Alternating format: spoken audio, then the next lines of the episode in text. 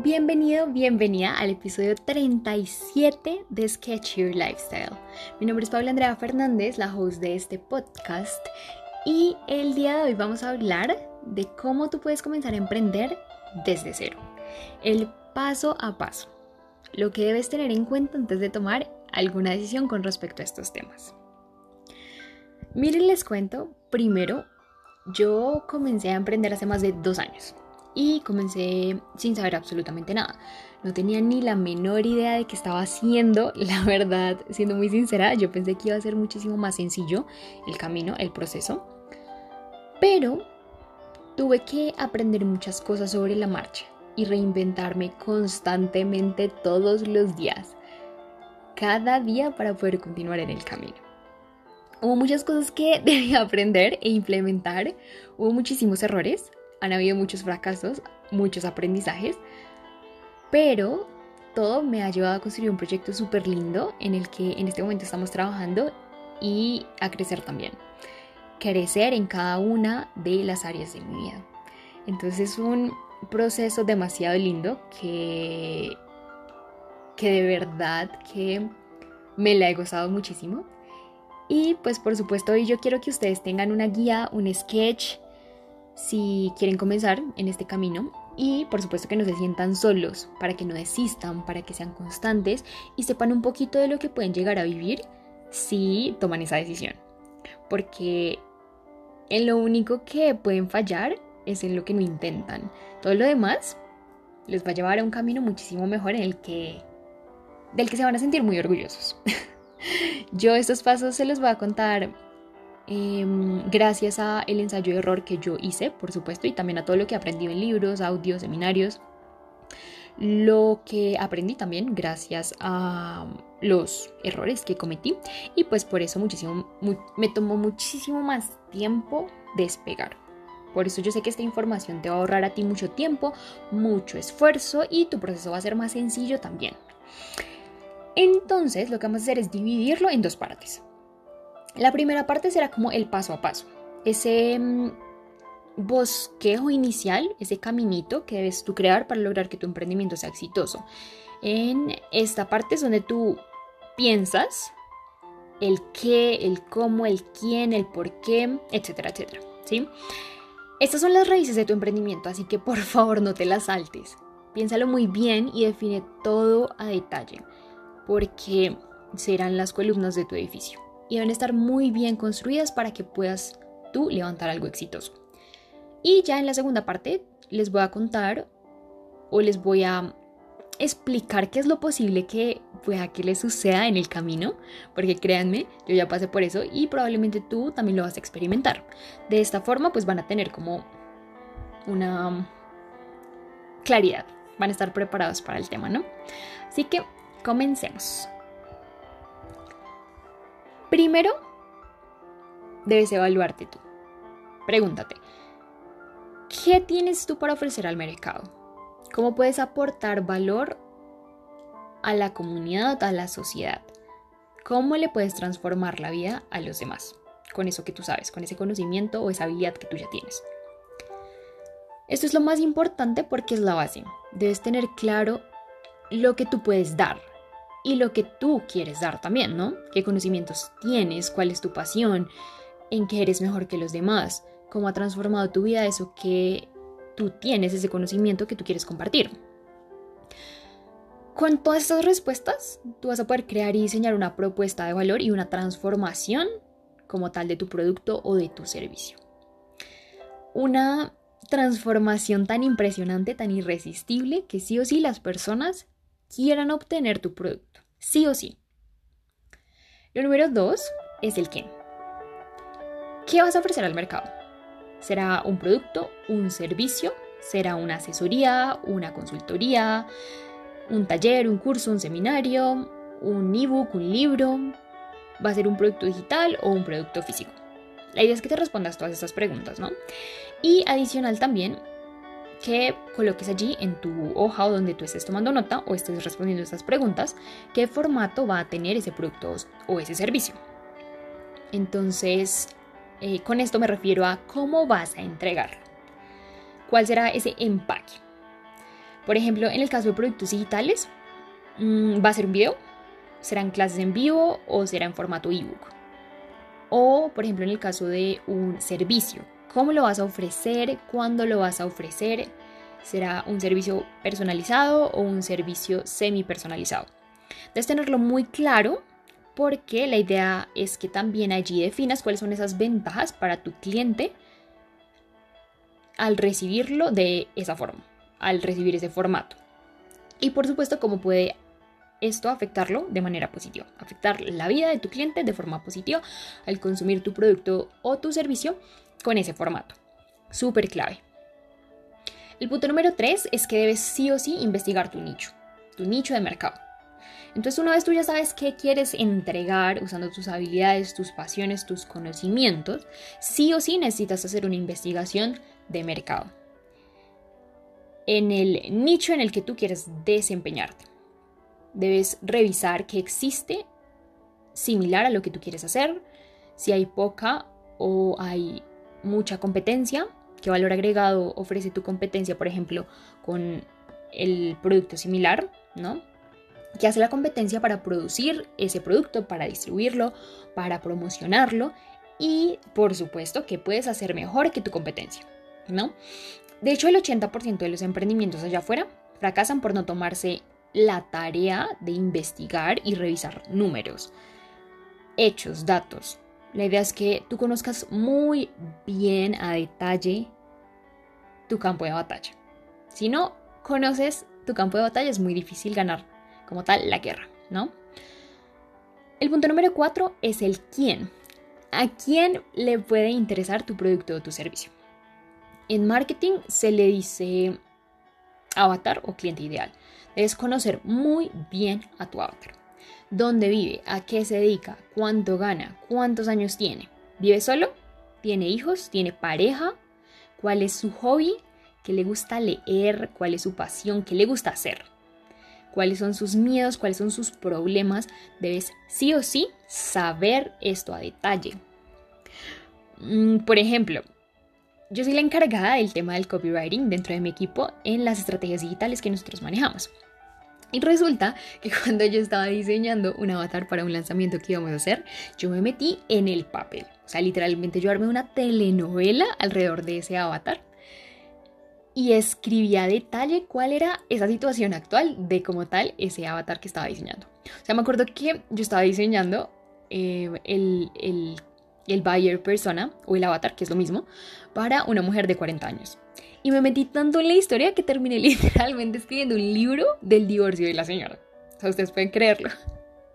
Como ella se sentía así súper sola, que pedía gritos un cambio, fue fue épico. Cuando yo se lo leí al equipo, en serio no podían de la risa. fue muy gracioso.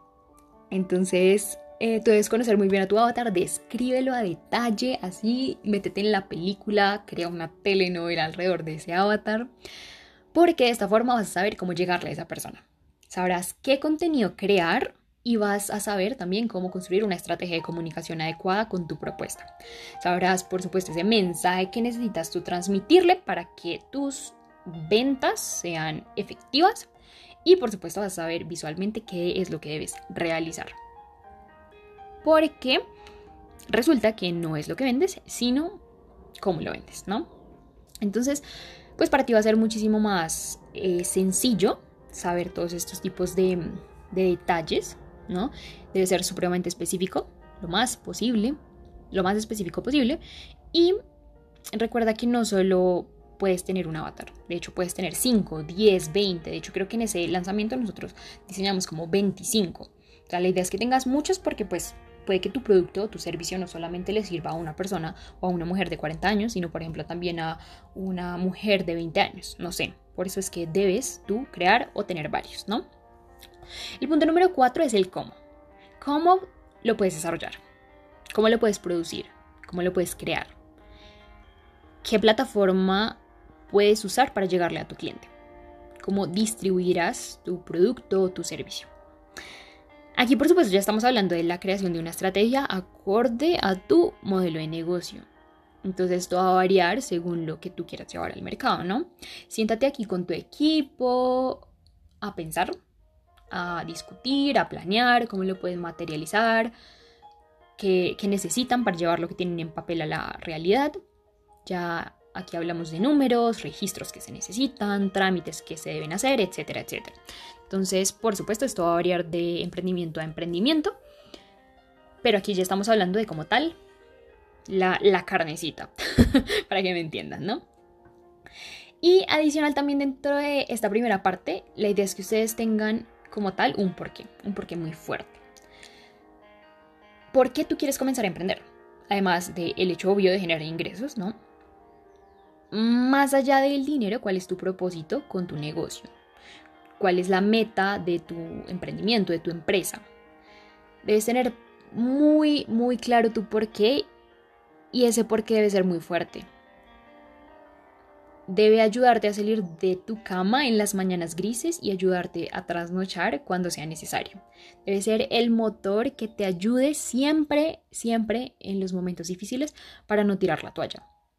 Debe ser eso que te ayude a sobrellevar los fracasos, porque créeme, habrán fracasos, sí o sí.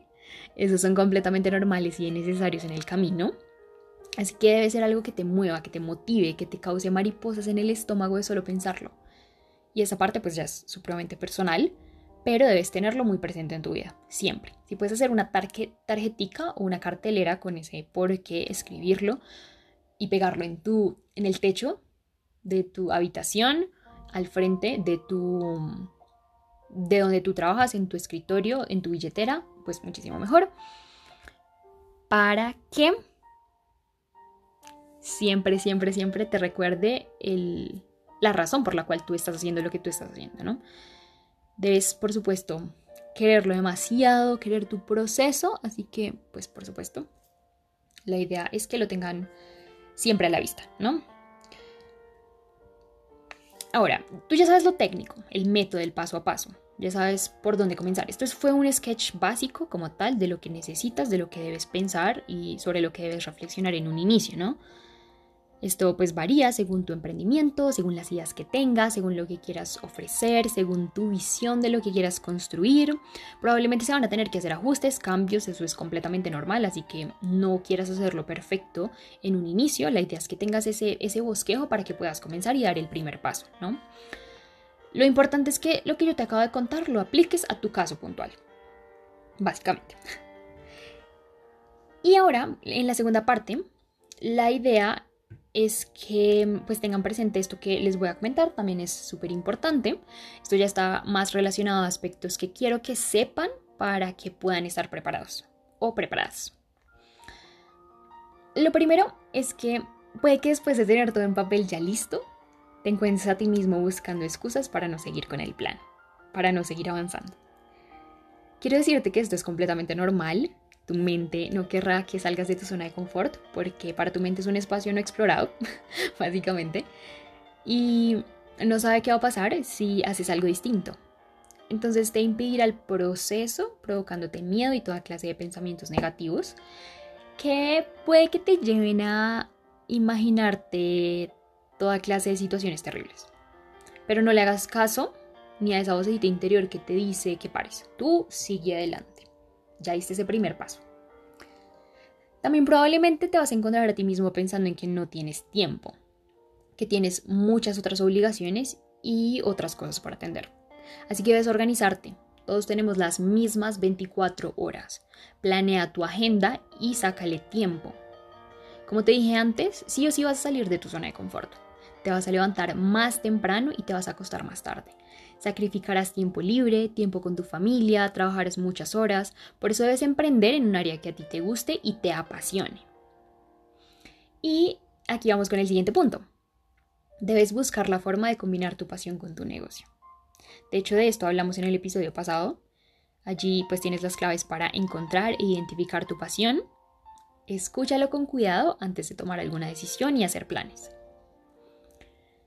Enfócate tú en crear un producto o un servicio que vaya acorde a eso, a tu pasión, a lo que a ti verdaderamente te mueve. No emprendas por emprender, no emprendas en algo que no te guste porque vas a tirar la toalla y vas a abandonar a la mitad. Y esa no es la idea. Y créeme, te lo digo y te lo hablo por experiencia. Lo siguiente, no escuches a las personas que te dicen que eso no va a funcionar, que vas a perder el tiempo, que eso es muy difícil, que no es el momento, etcétera, etcétera, etcétera. En un inicio probablemente nadie o muy pocos van a creer en ti. Pero si tú crees en ti y en tu visión y en tu emprendimiento, lo que digan o piensen los demás no importa. Ya sabes, todos querrán estar cerca de ti después querrán que les enseñes, se sentirán orgullosos, pero cuando ya hayas alcanzado cierto éxito, ¿no? Pero al inicio, muy pocos van a estar acompañándote en tu proceso. Y es normal. Tú sigue adelante con quienes quieran acompañarte. Cuando ya estés en marcha, te vas a equivocar y vas a fracasar. Saldrán muchas cosas mal y eso también es normal. Esto de hecho es lo que te va a ayudar a seguir creciendo, Probablemente te sentirás mal en un instante, llorarás, querrás abandonar. Pero ahí en ese punto es cuando vas a recordar tu porqué. Vas a sacar tu tarjetica, vas a leerlo al frente de tu escritorio o te vas a acostar en tu cama y vas a ver como tal el letrero en la parte de tu... en el, en el techo. Y lo vas a leer. Te vas a dar cuenta que si es el motor correcto, esa inspiración va a llegar de nuevo y vas a levantarte, te vas a sacudir, seguirás con tu proceso, con tu camino, cuantas veces sea necesario. Si te caes 10 veces, pues te levantas 11. No puedes quedarte porque es que tú ya diste el paso más complicado que siempre es el inicio. Debes sí o sí estar en constante aprendizaje. Leer, escuchar audios, libros, podcast, leer libros, escuchar audios, escuchar podcast, ir a seminarios, ir a talleres, tomar cursos. Ustedes me entendieron. Básicamente, constante aprendizaje, constante evolución. Y debemos tener un mentor, una persona que nos guíe en ese proceso y que ya haya pasado por lo que nosotros en este momento estamos comenzando, ¿no? Que esa persona que te hable por experiencia. Debes capacitarte constantemente. Ustedes ya saben, el, el dinamismo del mundo sí o sí lo requiere. Y cuando tú aplicas toda esta información que vamos aprendiendo, y cuanto más logres como tal absorber, pues podrás resolver problemas muchísimo mayores. Tendrás nuevas perspectivas, serás más creativo, todo será, se verá reflejado en tu negocio. Y no puedes quedarte atrás, porque tu emprendimiento va a crecer hasta el punto en el que lo hagas tú. Siempre hay algo nuevo por aprender. Recuerden que no somos producto terminado y nunca lo vamos a hacer. Debes sí o sí tratar tu emprendimiento como tal, Debes tener objetivos claros, métricas, debe existir escalabilidad, debes tener una visión de cómo quieres que sea tu emprendimiento en 5, 10, 15 años. Piensa en un inicio cómo y cuáles son las cosas que vas a delegar. ¿Qué sistema implementarás para automatizar todos los procesos? Piensa en la tecnología que quieres que en tu empresa o en tu emprendimiento haya para que te ayude con todos tus procesos, que te sirva. Piensa, por ejemplo, en qué otros modelos de negocio puede que tú saques al mercado, otras líneas de negocio dentro de tu mismo dentro de tu misma empresa, ¿no? Quiero que pienses en grande, no te quedes con lo que puedes ahorita percibir y pensar, ve más allá, siempre emocionate por lo que puedes llegar a construir y ponte manos a la obra sácala del estadio. Piensa en grande y ten una visión a largo plazo. No es un emprendimiento para un mes, para sacar dinero para el mes siguiente o para Navidad. No, no, no, estamos hablando de que esto es tu legado. Estamos hablando de que esto debe ser mucho más grande que, el, que ti, que tú, que ti. Muy bien, Paula, muy bien. Debe ser más grande que tú. No hay mejor satisfacción que la que te da el construir algo que es tuyo. Y saber que al finalizar el día diste tu milla extra para conseguir lo que tú quieres.